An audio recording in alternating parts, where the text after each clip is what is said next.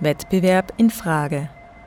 Eine Sendereihe im Rahmen des Forschungsprojekts Space, Spatial Competition and Economic Policies. Also wir gehen in dieser Arbeit davon aus, dass Sprache wirkmächtig ist. Also dass Sprache bis zu einem gewissen Grad äh, performativ wirkt, sagt man auch. Das heißt, wir wollten herausfinden, wie sprechen Ökonominnen über Wettbewerb in Tageszeitungen. Wie wird über Wettbewerb gesprochen? Um dieses Thema geht es in der heutigen Folge. Lisa Buchner begrüßt Sie zu Wettbewerb in Frage.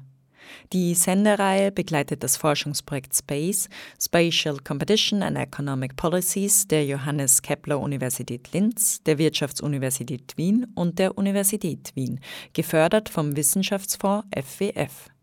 Im Zentrum des Projekts und der Sendereihe stehen wirtschaftliche Wettbewerbsideen und deren Wirkmächtigkeit als Organisationsprinzip in verschiedensten gesellschaftlichen Bereichen.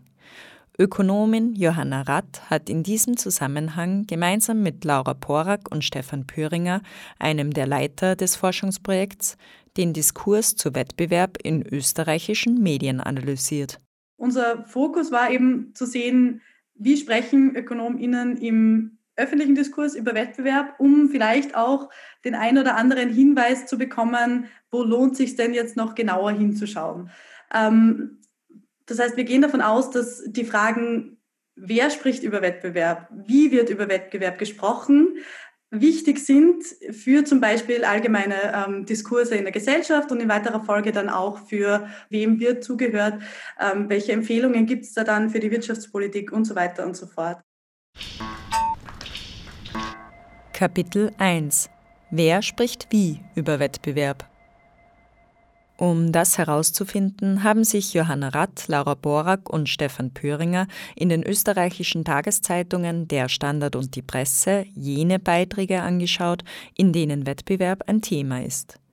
Die Auswahl fiel auf diese beiden Tageszeitungen, da man einerseits Qualitätsmedien bzw. Medien, die sich selbst so bezeichnen, heranziehen, andererseits ein breites Spektrum an Meinungen von linksliberal bis konservativ beachten wollte. Im Zeitraum von 2002 bis 2020 ergab sich so ein Textkorpus von rund 2000 Artikeln. Johanna Rath. Auf der einen Seite sind das Zeitungsartikel, die eben von Ökonominnen äh, verfasst werden und dann in der Zeitung abgedruckt werden. Auf der anderen Seite sind das ähm, Referenzen auf Ökonominnen, also dass in vielen Texten ähm, Journalisten über Wettbewerb schreiben und dann ihre eigenen Aussagen mit einer Referenz auf Ökonomen oder Ökonominnen untermauern. Und ein dritter großer Punkt waren Interviews mit Ökonominnen. Also diese drei großen Kategorien hat es da gegeben in den Zeitungen.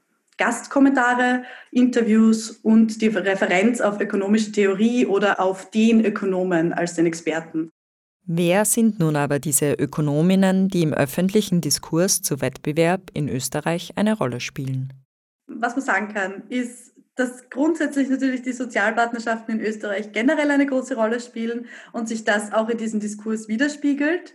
Also viele der Ökonominnen, die da ähm, präsent sind im Diskurs, gehören Institutionen der Sozialpartnerschaften an, wie zum Beispiel der Arbeiterkammer, der Wirtschaftskammer.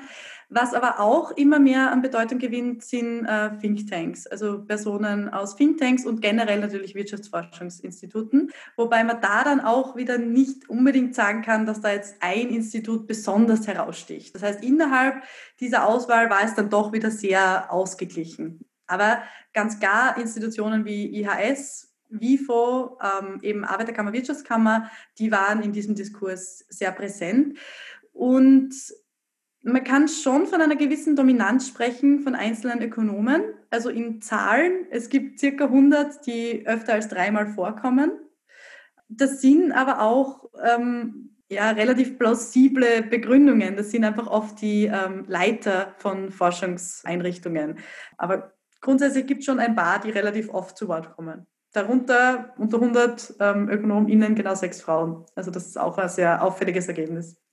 Auch wieder nicht auffällig, wenn man die gesamte Ökonomie anschaut und sich halt generell anschaut, wie viele Frauen da drin sind. In der Analyse, wie diese Ökonominnen nun über Wettbewerb sprechen, haben Johanna Rath, Laura Porak und Stefan Pöringer schließlich vier große Punkte zusammengetragen. Und zwar ist das zum einen eben diese allgemeine Entwicklung von Wettbewerb als überlegenem Ordnungsprinzip für eine Gesellschaft. Also da gibt es eine starke Dominanz, ähm, Wettbewerb als etwas darzustellen, das eben sehr positive Effekte auf die Wirtschaft und damit auch auf die Gesellschaft hat und gleichzeitig etwas, das sehr alternativlos ähm, ist. Also Wettbewerb zu haben ist Must-Have, also ist eine Grundbedingung, um andere positive Effekte wie zum Beispiel Wohlstand oder Wachstum zu erzielen. Neben dieser ersten übergeordneten Richtung identifizierten Johanna Rath, Laura Borak und Stefan Pöringer drei weitere Spezifika im öffentlichen Diskurs um Wettbewerb. So machten die Wissenschaftlerinnen eine starke Zuschreibung bestimmter Wirkungsweisen des Wettbewerbs aus. Hier kommt entweder ein statisches Konzept vor, in dem Wettbewerb vor allem für eine effiziente Allokation auf dem Markt verantwortlich ist, oder es wird ein dynamischer Kontext geltend gemacht, in dem Wettbewerb als treibende Kraft für permanente Innovation und Fortschritt beschrieben wird. Eine dritte wichtige Erkenntnis, die das Team aus der Analyse des Diskurses zog, ist der Umstand, dass sich innerhalb von Argumentationslinien oft Widersprüche ergeben. Ein prominentes Beispiel ist hier die verschiedenartige Verwendung des Begriffs Wettbewerbsfähigkeit oder die unterschiedliche Betonung von Kooperation oder Wettbewerb, je nachdem, ob es um nationale, internationale oder EU-Ebene geht. Was schließlich das Verhältnis von Staat und Wirtschaft als weiteren Punkt der Analyse angeht, zeigten sich drei ideologische Positionen im Diskurs dominant. Kapitel 2 Die ideologischen Positionen im Diskurs zu Wettbewerb. Die grundsätzliche Frage, die da oft gestellt wird, ist Staat ja oder nein? Also darf der Staat in Marktprozesse eingreifen, in Wettbewerb am Markt eingreifen? Und wenn ja, wie soll er das tun? Und anhand von diesen Fragen unterscheiden sich eben die Antworten dieser drei Positionen. Bei den drei ideologischen Grundrichtungen, die den Diskurs dominieren, handelt es sich um die keynesianische, die neoklassische und die ordoliberale Perspektive. Johanna Rath. Die ordoliberale Position würde ähm, Eingriffe des Staats immer dann gutheißen, wenn sie dazu führen, einen fairen Wettbewerb zu gewährleisten. Zitat Die vordringlichste Aufgabe des Staates ist es, durch entsprechende Regulierungs- und Wettbewerbspolitik funktionierenden Wettbewerb nachhaltig zu gewährleisten. Zitat aus einem Gastkommentar für den Standard 2011. Beitragstitel Wieder das Feindbild Privatisierung. Da geht es ganz stark um Dinge wie ähm, Antikartellgesetze, Antimonopolgesetze, alles, was in diese Richtung geht. Alles, was Monopole verhindert, Preisabsprachen verhindert und dazu führt, dass der Wettbewerb fair ablaufen kann, entspricht eben einer ordoliberalen Position. Die keynesianische Position wiederum ähm, geht davon aus, dass man äh, alles, was quasi auf so einem Wettbewerbsmarkt herauskommt, ähm, auch noch einmal anschauen sollte und im gegebenen Fall auch umverteilen soll. Also auch das, was bei einem Marktprozess herauskommt, muss nicht automatisch das sein, was für eine Gesellschaft wünschenswert ist. Während die ordoliberale Herangehensweise also das Ergebnis des wohlgemerkt fair gestalteten Wettbewerbs als das Bestmögliche ansieht, werden aus keynesianischer Perspektive auch die Ausgangsbedingungen vor dem Wettbewerb sowie die Resultate nach dem Wettbewerb in die Gestaltungsmacht der Politik mit einbezogen. Der Wettbewerb an sich wird aber auch hier nicht in Frage gestellt. Wettbewerb als Ordnungsprinzip ist auch in der keynesianischen Position ähm, ja, schafft Wachstum, schafft Beschäftigung, das ist bei den Keynesianern immer ein großes Thema, schafft Arbeitsplätze, ist wünschenswert. Aber es kann eben sein, weil die Marktteilnehmer unterschiedliche Anfangsausstattungen haben, dass man dann das Ergebnis, das dabei herauskommt aus diesem Wettbewerbsprozess, noch einmal überdenken muss. Die dritte sehr dominante ideologische Richtung innerhalb des Diskurses um Staat und Wettbewerb ist die neoklassische Position. Johanna Rath Da kann man vielleicht bei der theoretischen Einbettung anfangen. Laut neoklassischer Theorie ist jedes Marktergebnis immer effizient. Wettbewerb sorgt für Effizienz. Das heißt, ähm, der Staat hat in diesem Prozess von Wettbewerb auch überhaupt keine Rolle zu spielen. Die einzige Aufgabe, die dem Staat zukommt, ist das Schaffen von Märkten. Die Grundbedingungen, die notwendig sind, damit Marktakteure miteinander in Beziehung treten können. Das klassische Beispiel dafür ist die Sicherung von Eigentumsrechten. Also wenn ein Staat mit seinen gesetzlichen Institutionen nicht dafür sorgt, dass Eigentumsrechte gesichert sind, naja, dann kann es auch schwer einen Handel geben zwischen Personen, dann kann es schwer einen Wettbewerb geben zwischen Personen. Bei diesen ideologischen Positionen geht es also um die Frage, wie sich die Politik zu den Märkten bzw. dem Wettbewerb auf den Märkten verhalten soll. Was nun die Wirkungsweise von Wettbewerb selbst betrifft, stellten Johanna Rath, Laura Borak und Stefan Püringer im Diskurs in den Tageszeitungen zwei unterschiedliche Ideen fest. Kapitel 3 ein statisches oder ein dynamisches Konzept von Wettbewerb. Ein drittes ähm, sehr interessantes Ergebnis auch für uns waren ähm, sehr starke Funktionen und Effekte, die dem Wettbewerb doch zugeschrieben werden. Nämlich auf der einen Seite herrscht vor ein sehr statisches Konzept von Wettbewerb. Der ist dafür verantwortlich, der Wettbewerb, dass er eben auf Märkten ähm, für jedes Gut einen Preis findet und zu einer effizienten Allokation auf Märkten führt. Eine sehr andere Funktion oder Wirkungsweise des Wettbewerbs wird dann in einem dynamischen Kontext beschrieben. Zitat ein funktionsfähiger, fairer, marktwirtschaftlicher Wettbewerb ist für eine prosperierende Volkswirtschaft unersetzlich. Wettbewerb zwingt zur Innovation, Innovation sorgt für Wirtschaftswachstum, Wachstum führt zu Beschäftigung und Wohlstand. Zitat aus einem Gastkommentar für den Standard 2011. Beitragstitel Wieder das Feindbild Privatisierung. Wettbewerb führt zu Weiterentwicklung, führt dazu, dass man sich ständig erneuern muss, führt dazu, dass man dann für kurze Zeit Vorteile generiert und dann eigentlich auch gleich wieder von den MitbewerberInnen eingeholt wird und wieder innovativ und fortschrittlich agieren muss. Das heißt, das ist eine permanente Weiterentwicklung aufgrund des Wettbewerbs. Grundsätzlich kann man unterscheiden eben zwischen ähm, man sieht Wettbewerb als etwas, das Preise findet und effiziente Allokationen schafft. Oder man sieht Wettbewerb als etwas, das ständigen Fortschritt und Innovation hervorbringt. Diese zwei Ideen der Wirkungsweise von Wettbewerb, auf die im öffentlichen Diskurs Bezug genommen wird, haben dabei ihre Wurzeln auch in unterschiedlichen Überlegungen der Wirtschaftstheorie.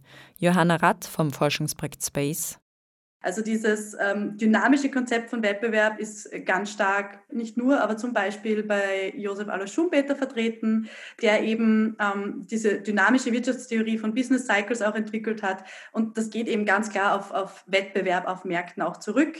So entsteht diese Auf- und Abwärtsbewegung, weil eben auf Märkten ja, Bewerber und Mitbewerberinnen da sind, weil die Unternehmen eben unter diesem ständigen Druck stehen, äh, innovativ sein zu müssen. Das statische Konzept ist ja, auf der einen Seite den Klassikern, auf der anderen Seite noch stärker den Neoklassikern auch wieder zuzuschreiben. Also das kommt schon von so Leuten wie zum Beispiel eben Adam Smith, wurde dann aber immer mehr in Modellform gebracht. Und so wie das heute verwendet wird, wird das Smith sicher nicht verwenden. Also das statische Wettbewerbsmodell ist auch eines, das in den letzten Jahren sicher auf unterschiedlichste Märkte übertragen worden ist. In neoklassischen Theorien ist vor allem auch die Idee des perfekten Wettbewerbs zentral. Dabei wird Wettbewerb eben modelltheoretisch normativ gedacht.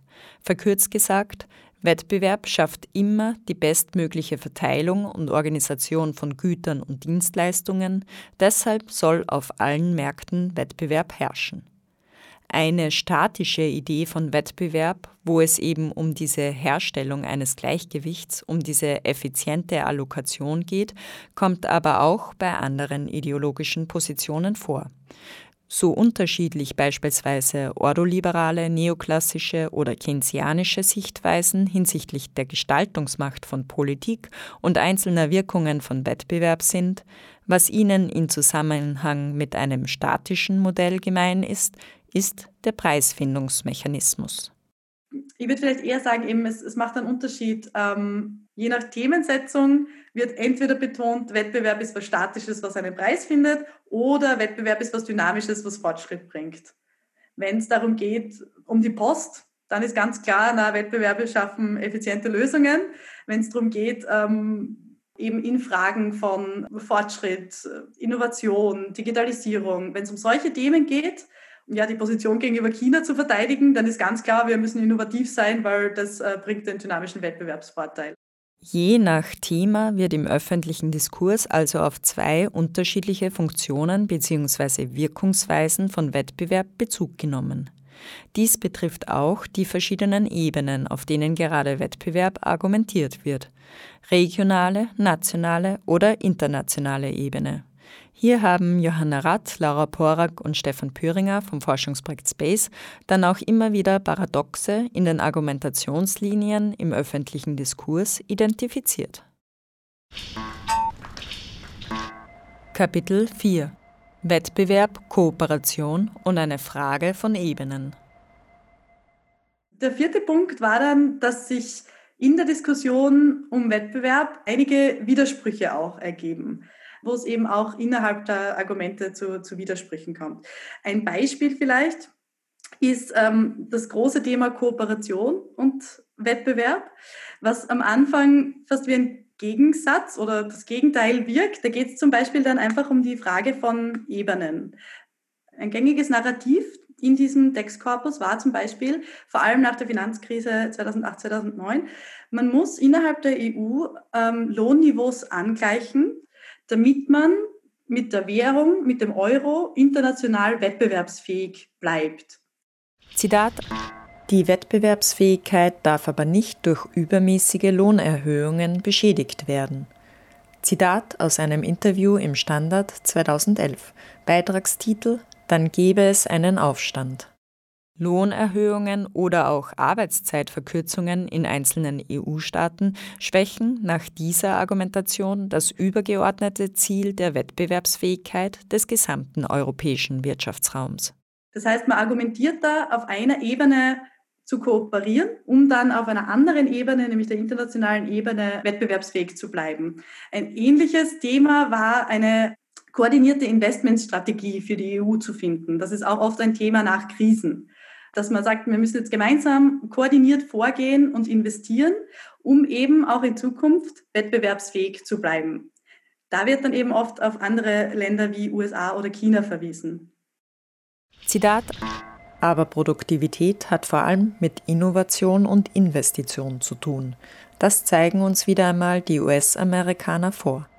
Zitat aus einem Interview in der Presse 2014. Beitragstitel Spanier und Griechen sind besser als wir. Ob gemeinsame Investmentstrategie oder harmonisierte Lohnniveaus. Wettbewerb und Kooperation werden in den unterschiedlichen Ebenen unterschiedlich eingesetzt. Johanna Rath. Man sagt zum Beispiel auch oft, man braucht wettbewerbsfähige Märkte auf den Nationalmärkten um dann international wettbewerbsfähig zu sein. Also auch Wettbewerb für Wettbewerbsfähigkeit kann ein Argument sein, aber eben genauso Kooperation für Wettbewerbsfähigkeit.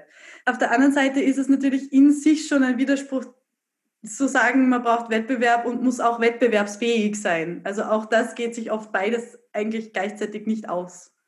Das heißt, da ist es nicht immer so ganz eindeutig und vor allem mit dem Begriff Wettbewerbsfähigkeit gibt es einige Widersprüche.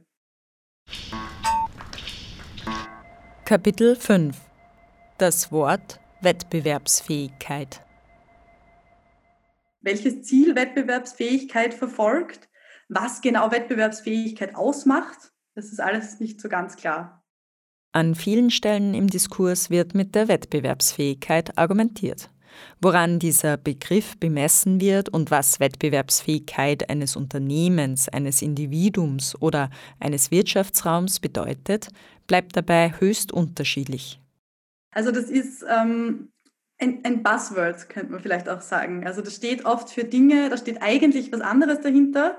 Das dient eben auch oft als Platzhalter für konkrete wirtschaftspolitische Maßnahmen oder Empfehlungen, aber dann argumentiert man mit der Wettbewerbsfähigkeit, um eben das durchzusetzen. Und das können dann wirklich sehr unterschiedliche Dinge sein. Also Produktivität ist ein so ein Beispiel, da weiß man dann auch oft noch nicht so genau, was gemeint ist. Oft lief es darauf hinaus, Löhne zu senken, aber auch ähm, ja, so Währungsstabilität ähm, war immer wieder ein Thema oder eben Innovation, Digitalisierung. All das kann ja ein Synonym für Wettbewerbsfähigkeit sein. Das kommt dann sehr darauf an, mit wem und über was man spricht. Ein Thema, das Johanna Rath, Laura Borak und Stefan Pöringer bei ihrer Analyse des öffentlichen Diskurses ebenfalls öfters in Zusammenhang mit dem Begriff Wettbewerbsfähigkeit ausgemacht haben, ist ökologische Nachhaltigkeit. In dem Diskurs, den wir uns jetzt konkret angeschaut haben, das muss man natürlich auch berücksichtigen, dass wir ja ganz klar nach Artikeln gesucht haben, die Wettbewerb ähm, behandeln. Da ist Umwelt bzw. Nachhaltigkeit ein Faktor der Wettbewerbsfähigkeit. Also da wird auch nachhaltige Technologie zum Beispiel ganz klar als der Wettbewerbsvorteil der EU gesehen, wo man eben da meint, schon technologisch weiter zu sein, mehr Know-how zu haben. Und da kann man natürlich kritisch jetzt auch die Frage stellen, ob nicht Klimaschutz ein Ziel für sich alleinstehend sein sollte in einer Gesellschaft oder ob es diese, diesen Umweg von Wettbewerbsfähigkeit braucht, aber wenn es vorkommt, dann eigentlich eher als ein Argument dafür, dass man diesen Wettbewerbsvorteil auf der EU halten muss, ausbauen muss im Bereich Nachhaltigkeit. Und das hat sich insofern vielleicht auch noch leicht verändert, als dass solche Dinge, die ja viel mit Investitionen zu tun haben, in den letzten Jahren wieder verstärkt in den Fokus gerückt sind. Vor allem auf EU-Ebene, würde ich meinen. Also das ist nicht mehr so stark darum geht, zum Beispiel eben die Löhne zu senken, um jetzt statisch auf ein Niveau der, der Wettbewerbsfähigkeit zu kommen, sondern dass sich da eigentlich der Fokus wieder ein bisschen mehr in Richtung Investitionen ähm, verschiebt und da eben auch oft als koordinierte Investment Strategy der EU. Kapitel 6 Die zeitliche Entwicklung und die Grenzen des Sagbaren. In der zeitlichen Entwicklung des Diskurses von 2002 bis 2020 haben Johanna Rath, Laura Porak und Stefan Pöringer schließlich drei Phasen ausgemacht. Zuerst die Phase vor der Finanzkrise, in der dem Wettbewerb allgemein positive Effekte für Wachstum und Wohlstand im Kontext einer globalisierten und liberalisierten Gesellschaft zugeschrieben wurde. Nach der Finanzkrise 2008 bis 2015 entstand dann eine breitere Diskussion darüber, wie der Wettbewerb wieder stärker in Institutionen eingebettet werden soll und welche Rolle die Politik in Zusammenhang mit Regulierung und Kontrolle spielen soll. 2015, 2016 kommen schließlich mehrere Ereignisse zusammen, die wiederum eine neue Phase im Diskurs markieren. Die Brexit-Verhandlungen beginnen, Donald Trump wird zum US-Präsidenten gewählt, es kommen wieder neoprotektionistische Maßnahmen auf, die USA und China diskutieren öffentlich über Zölle. Das verschiebt in Reaktion auch den Diskurs zu Wettbewerb. Zitat aber heute gibt es vielfach Tendenzen hin zu Protektionismus. US-Präsident Trump ist ein Paradebeispiel dafür. Das ist natürlich das Gegenteil der Steigerung der eigenen Wettbewerbsfähigkeit. Zitat aus einem Interview in der Presse 2019. Beitragstitel Die Marktwirtschaft hat keine Lobby mehr. Hierzu Johanna Rath, das heißt, da wird dann wieder stark davon gesprochen, dass Wettbewerb für beide Handelspartner vorteilhaft ist, dass es eben ähm, zu einem Abbau von Schutzzöllen kommen soll, dass man Globalisierung und internationalen Wettbewerb vorantreiben soll und dass der mit positiven Effekten ähm, behaftet ist. Unabhängig von diesen einzelnen Phasen im Diskurs, wo unterschiedliche Themen gesetzt werden, identifizieren Johanna Rath und ihre Kolleginnen eine übergeordnete Richtung. Also da würde ich eher so eine Grundtendenz über die Jahre hinweg ausmachen, dass eigentlich immer weniger der Wettbewerb an sich in Frage gestellt wird, sondern immer mehr ähm, einzelne positive Effekte des Wettbewerbs diskutiert werden. Es wird immer weniger darüber gesprochen, ob das Ziel eigentlich noch Sinn macht, sondern immer mehr wird darüber gesprochen, wie können wir das Ziel verwirklichen. Und das Ziel ist da eben Wettbewerb oder Wettbewerbsfähigkeit. Und wie sieht es dabei mit Alternativen aus? Johanna Rath also was man schon auch ganz klar sagen kann, ist, dass natürlich in der Theorie auch negative Effekte von Wettbewerb beschrieben werden. Also da gibt es auch ganz unterschiedliche Konzeptionen in den theoretischen Analysen. Nur die kommen nicht alle bis in den öffentlichen Diskurs. Also da gibt es immer wieder Grenzen des Sagbaren, sagt man auch in Diskursanalysen. Also Grenzen von dem, was man überhaupt öffentlich in Zeitungen dann sagen darf. als Experte, als Expertin. Davon zeigt schließlich auch ein öffentlicher Meinungswechsel zwischen einem Journalisten und einem Ökonomen. In einem ersten Zeitungskommentar schreibt der Ökonom relativ kritisch von den potenziell negativen Effekten von Wettbewerb in einem Globalisierungskontext. Und der Journalist antwortet dann ähm, ja recht schroff und immer wieder auch mit Ansagen, ähm, die in die Richtung gehen, dass der Ökonom eigentlich kein Ökonom ist sich ja eigentlich mit diesem Thema zu wenig befasst hat. Das heißt, ganz viele Phrasen in dieser Antwort ähm, zielen darauf ab, diesem Ökonomen die Expertise abzusprechen. Die Gegenreaktion des Ökonomen, also der hat da das Bedürfnis gehabt, sich stark zu verteidigen und auch wieder sich selbst als Experten ähm, zu bestätigen, dass er überhaupt zum Thema Wettbewerb ähm, was sagen darf und dann auch noch was Negatives. Und als Diskursanalytiker wird man hier ganz klar hergehen und sagen, das markiert eben, was man in so einem Diskurs überhaupt sagen darf oder nicht. In dem Moment, wo ich mich kritisch zu Wettbewerb äußere, wird mir bis zu einem gewissen Grad meine Expertise abgesprochen. Und das ist ein klarer Hinweis darauf, dass das eben etwas ist, was im Diskurs anscheinend nicht gesagt werden darf. Sie hörten eine Folge von Wettbewerb in Frage, eine Sendereihe im Rahmen des Forschungsprojekts SPACE, Spatial Competition and Economic Policies, gefördert vom FWF. In der heutigen Sendung sprach Lisa Buchner mit Ökonomin Johanna Ratt vom Institut für die Gesamtanalyse der Wirtschaft an der Johannes Kepler Universität in Linz. Weitere Informationen zum Thema und Projekt gibt es auf der Website www.spatial-competition.com www.cultural.com.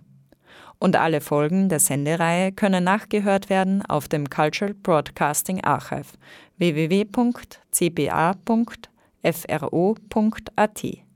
Lisa Buchner verabschiedet sich bis zum nächsten Mal.